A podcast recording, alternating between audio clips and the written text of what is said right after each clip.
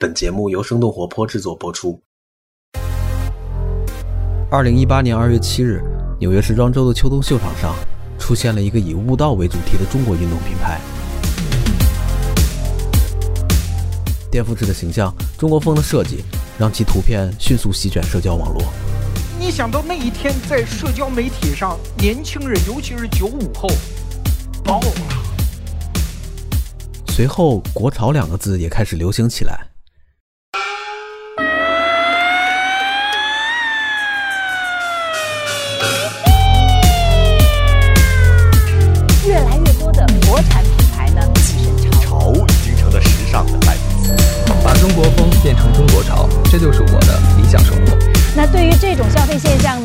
体称为“国潮”。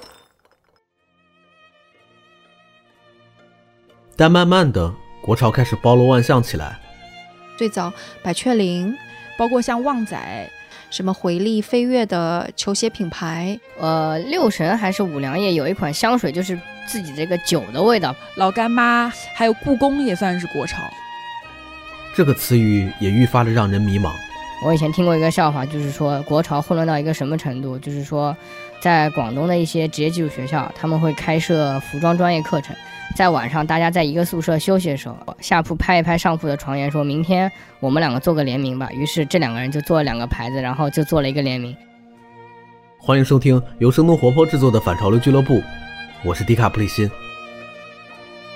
本期节目由徐涛主持，并请来了两个业内人士，黄迪和 Wilson。他们将一起聊聊究竟什么是国潮，以及对比日潮、美潮来揭秘这个行业背后的现象。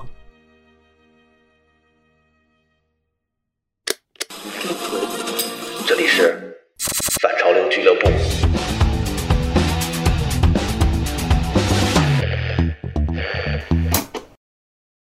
嗨，大家好，我是徐涛，今天由我来客串反潮流俱乐部这期的主播。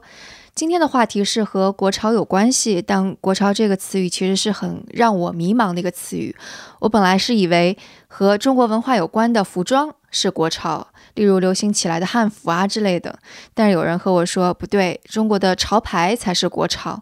然后当我认可了这个理念之后呢，却发现大白兔奶糖也是国潮，六神花露水也是国潮，所以我就非常的迷茫。那今天和我讨论这个话题的。是两位业内人士，一位是我们非常熟悉的黄迪，Hello，黄迪，Hello，徐涛，你好。然后另外一位是潮流媒体人士 Wilson，Hello，Wilson，Hello，Hello，大家好。那 Wilson，其实我们之前有聊过，然后你跟我说这个词语本身它的来历是非常有意思的，你要不要先说一下？啊，这个词字面意思上无非就是说借鉴一下我们大家可能更多比较能容易理解日潮或者美潮的一个概念。就是指一个潮流风格或者是趋势，然后前面加缀的是它一个所在地区。那其实它字面的意义，最传统意义就是完全由中国的设计师打造的一些原创的街头服饰。那么我们可以把它统称为国潮。哎，黄迪，你最开始是呃接触到这个词语是什么时候？你你会怎么去定义它？我应该是李宁还有安踏这一波传统的中国服装企业正式登上国际舞台的时候，当他们真正登上纽约、巴黎的时候，就是时尚圈的人其实也眼前一亮。哎，这个不是我们熟悉的那个谁谁谁吗？就是大家都不认识他们了，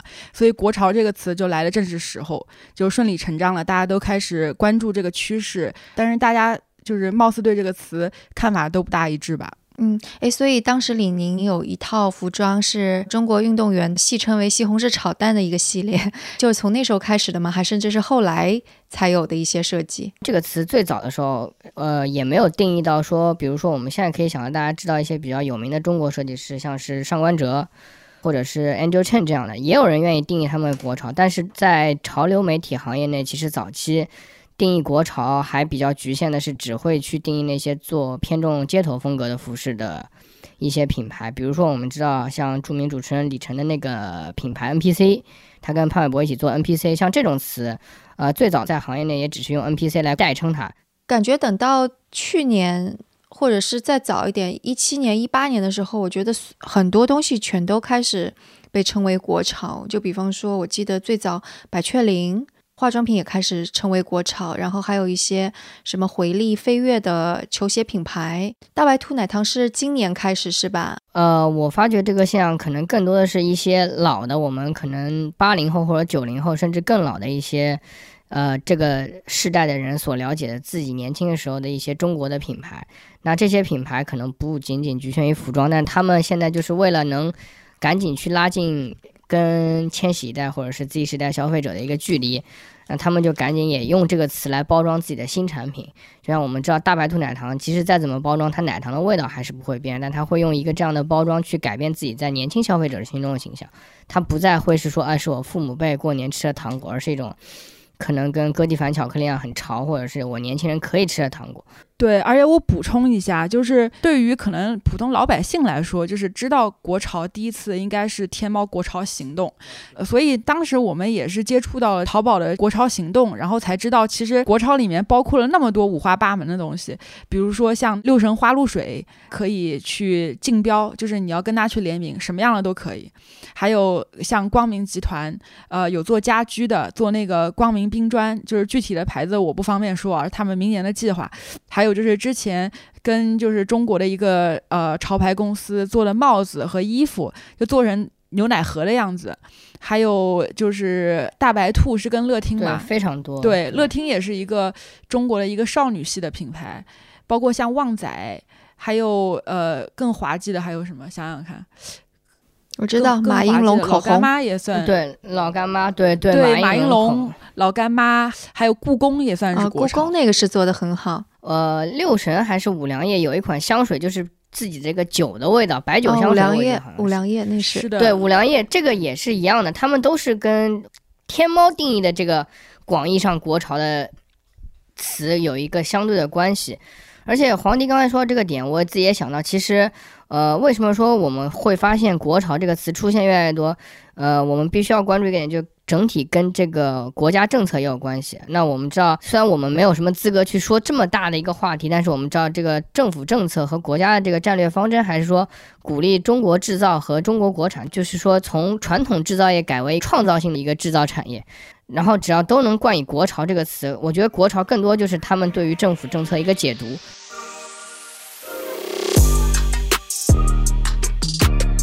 Wilson，你会觉得你因为感觉好像你之前会觉得这个是比较让你困扰，或者让你觉得有一些怪怪的，是吗？呃，对，因为其实，在我们行业内，或者是说针对这些街头服饰品牌，给这些品牌套用国潮，其实本身是一件很敏感的事情。有一些好的国内的原创街头设计品牌，其实它呃也在很努力的把自己的做工、设计理念，呃，向这些更成熟的欧美品牌靠近。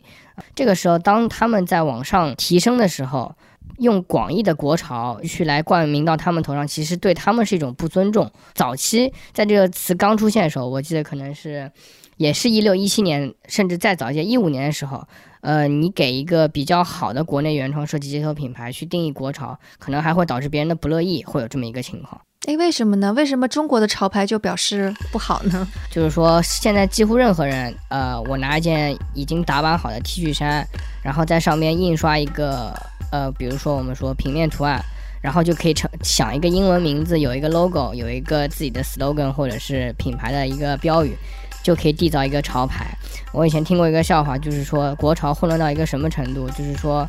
呃，在广东的一些职业技术学校，他们会开设服装专业课程。这些课程其实并非很专业的服装设计课程。然后里边的学生可能在晚上，大家在一个宿舍休息的时候，下铺拍一拍上铺的床沿，说明天我们两个做个联名吧。于是这两个人就做了两个牌子，然后就做了一个联名。这虽然是一个笑话，但可以体现出一个国潮的乱象，就是说入门门槛低，然后谁都可以做。因为这种乱象导致国潮的水平是参差不齐的。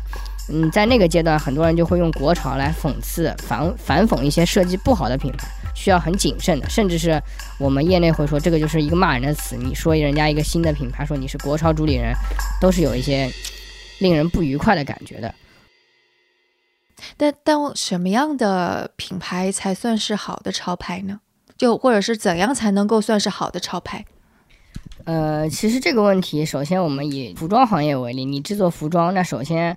呃，服装本质是服务于人穿着，那我们知道肯定更多的消费者现在很容易看重款式、图案或者是一个它的是不是有名人穿着效应。但实际上，我们应该知道，服装的本质应该是穿着你的舒适性、材质，然后冬天的衣服是否暖和，夏天衣服是否凉快，这都是最基本的一个人的需求。其实，在买衣服，任何买衣服的时候，都应该去认准这一点作为一个第一出发点，其次再去考虑其他。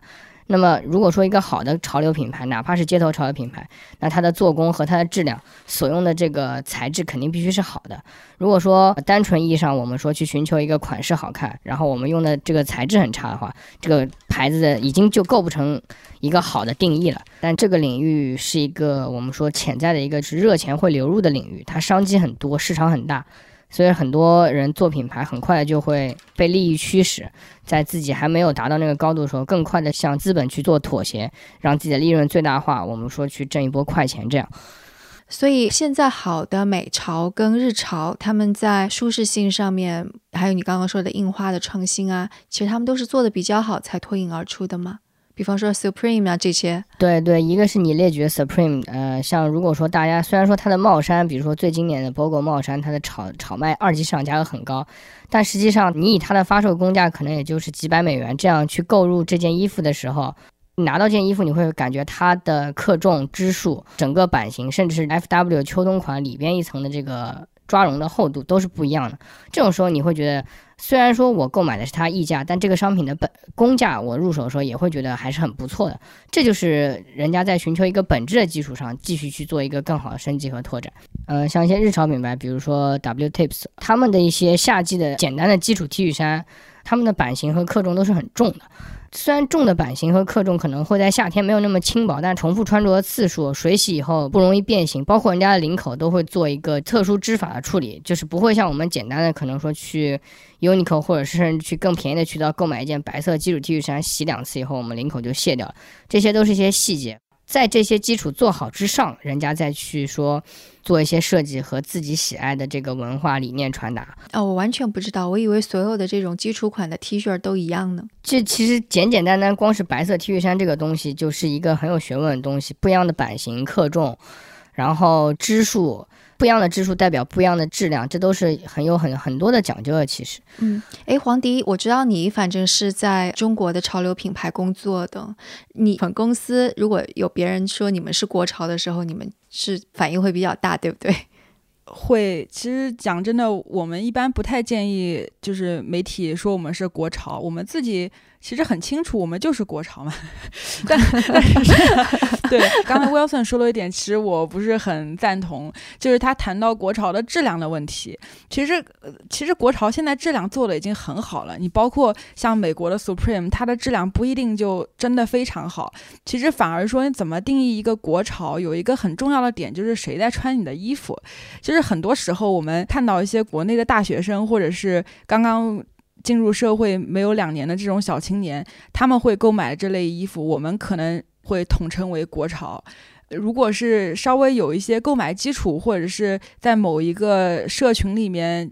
已经比较深入的人群，那可能他买一些海外的东西会比较多一些。就有时候我们也会拿这个人群来界定你是不是。国潮或者怎样，就是还是回归到一个社群的问题上。像为什么就是李宁这些品牌，它一定是国潮，就是哪怕它现在走了巴黎或者伦敦或者纽约，因为它在海外不进行销售呀，它在海外也没有社群的这种市场规划，所以穿它的人全部是来自中国。那么它的社群来自中国，那么你就必须是国潮。所以现在有很多的国潮品牌，嗯，比如说之前我。就业的一些一些品牌，其实也都是通过像在纽约做一些走秀活动或者是展会活动，去去进行一个海外群体的拓展，但是实际上这个过程是非常艰难的。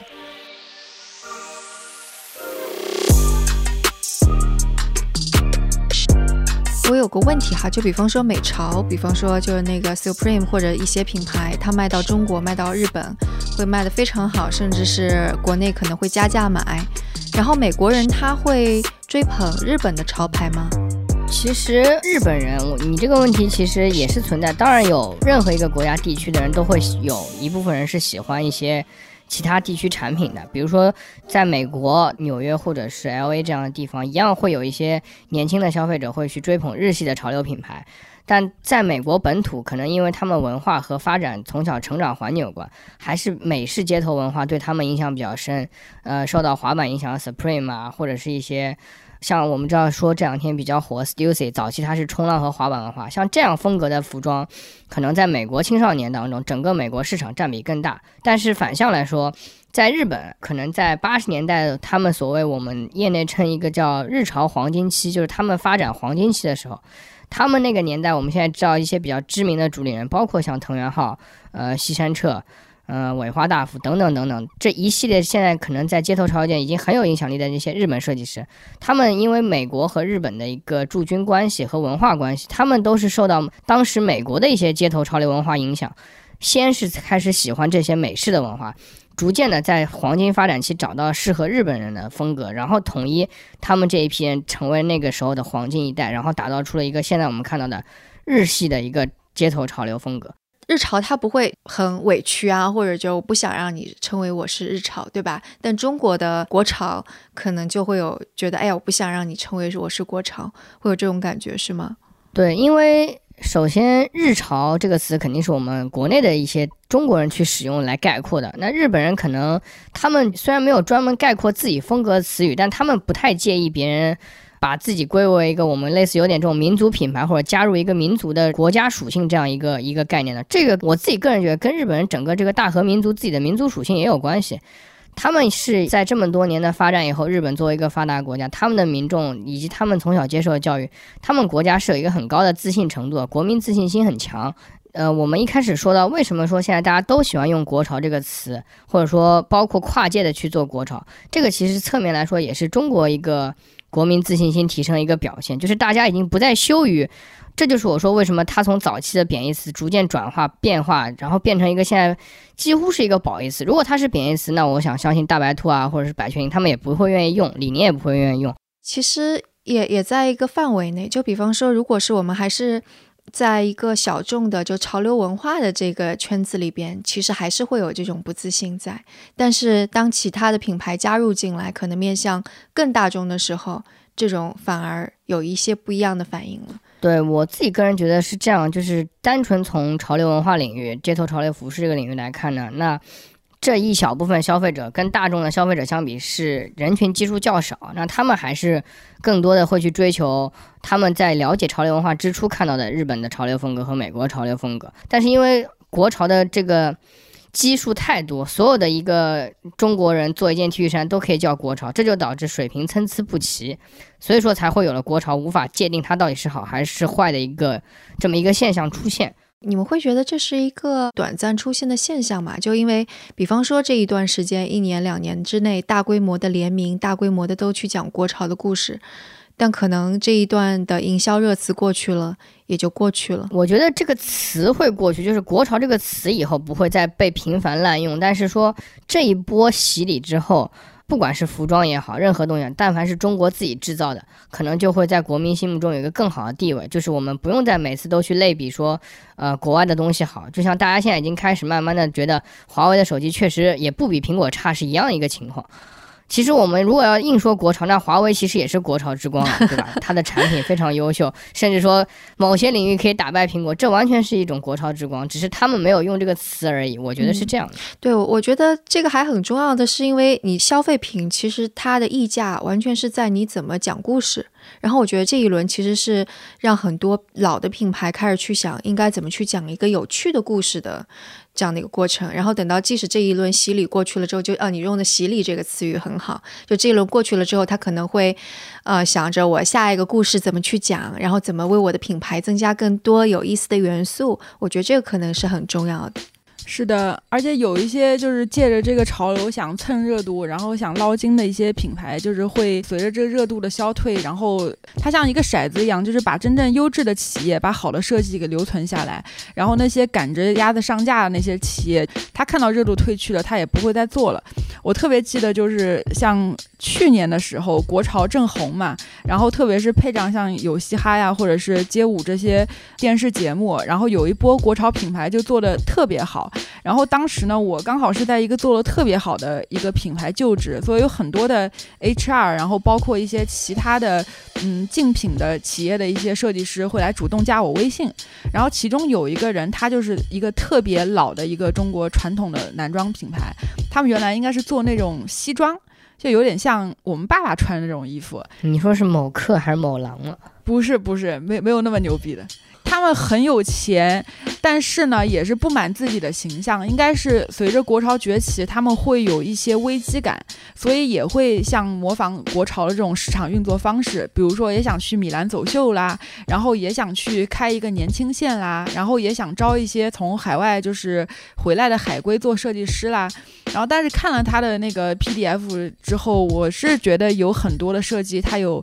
抄袭的痕迹在，没有一些原创的东西。包括你像我们之前做的品牌，大家叫我们国潮不开心，但是心里知道自己是国潮，现在也在往多元化的方向去靠拢。比如说招了设计师，然后他有多会说故事，然后他的履历是怎样的，他不能只是一个会打板的人，就是他一定要有这个灵魂在。对，现在明星设计师的这个形象非常重要。对，很多消费者买单的是。是设计师是否是明星设计师？是的，然后以及我们做明星推广的时候选择的，以前可能是热量小生，就是谁哄我们去找谁穿我们衣服。现在慢慢的也在往文化或者艺术方向发展，只是说消费者听到国潮这个词，本能的会退一步去看你的设计，就你的东西是不是抄的，你的东西是不是就 Supreme 拿回来打版的。如果你的东西真的是好，哪怕就是大家都叫你国潮，我相信消费者一定会去买单。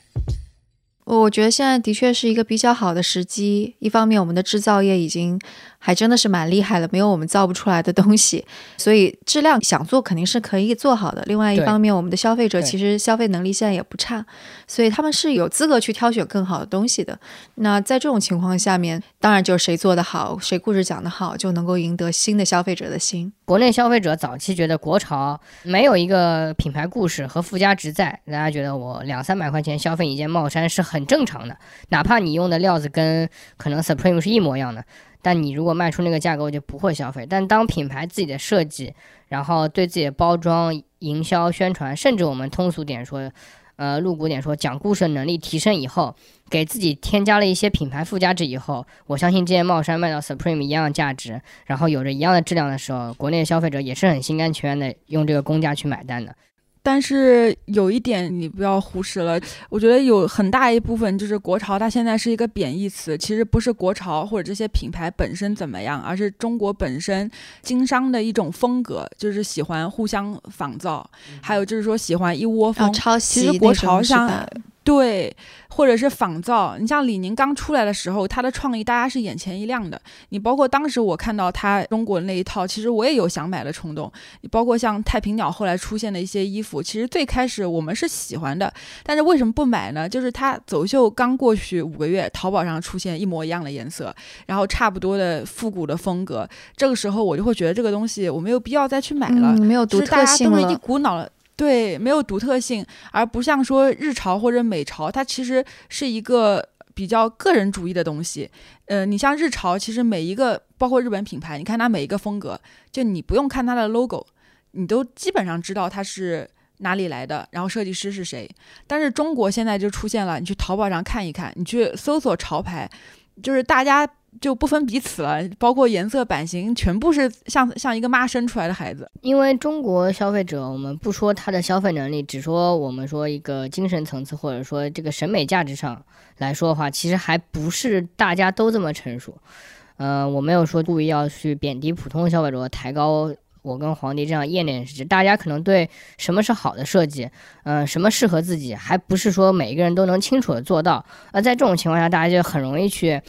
呃，消费就有这个市场来消费同质化的产品，有了消费同质化产品的市场以后，才会有这个我们说的制造假货的人，或者是寻求有利可图的人来在中间钻这个空子和漏洞。像皇帝刚才说的这个问题，比如说我们在美国街头或者是日本街头，其实日本的品牌也就是那么多，日本的人喜欢街头潮流的人也很多，但他们每个人都可以穿出不一样的风格，甚至是用一样品牌的单品穿出不一样的风格。他们不会对着某一个品牌的爆款单品一起去购买，他们可能一个品牌一季出五六十件衣服。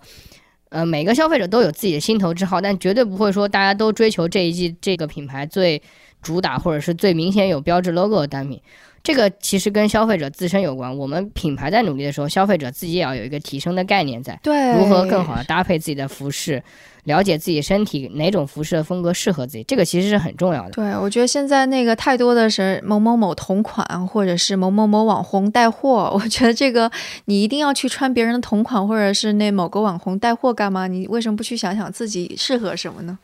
对，因为消费者自身提升了。就会给品牌一个更大的考验。当消费者的品味审美提升，对品牌是一种要求，是一种反向的督促品牌去把自己产品设计更好，这是一种动力。如果说只做同质化的爆款就能挣钱的话，那确实也有一些设计师和品牌就会偷懒。那他说，既然这样我可以挣钱，我就不会再用心思去设计了。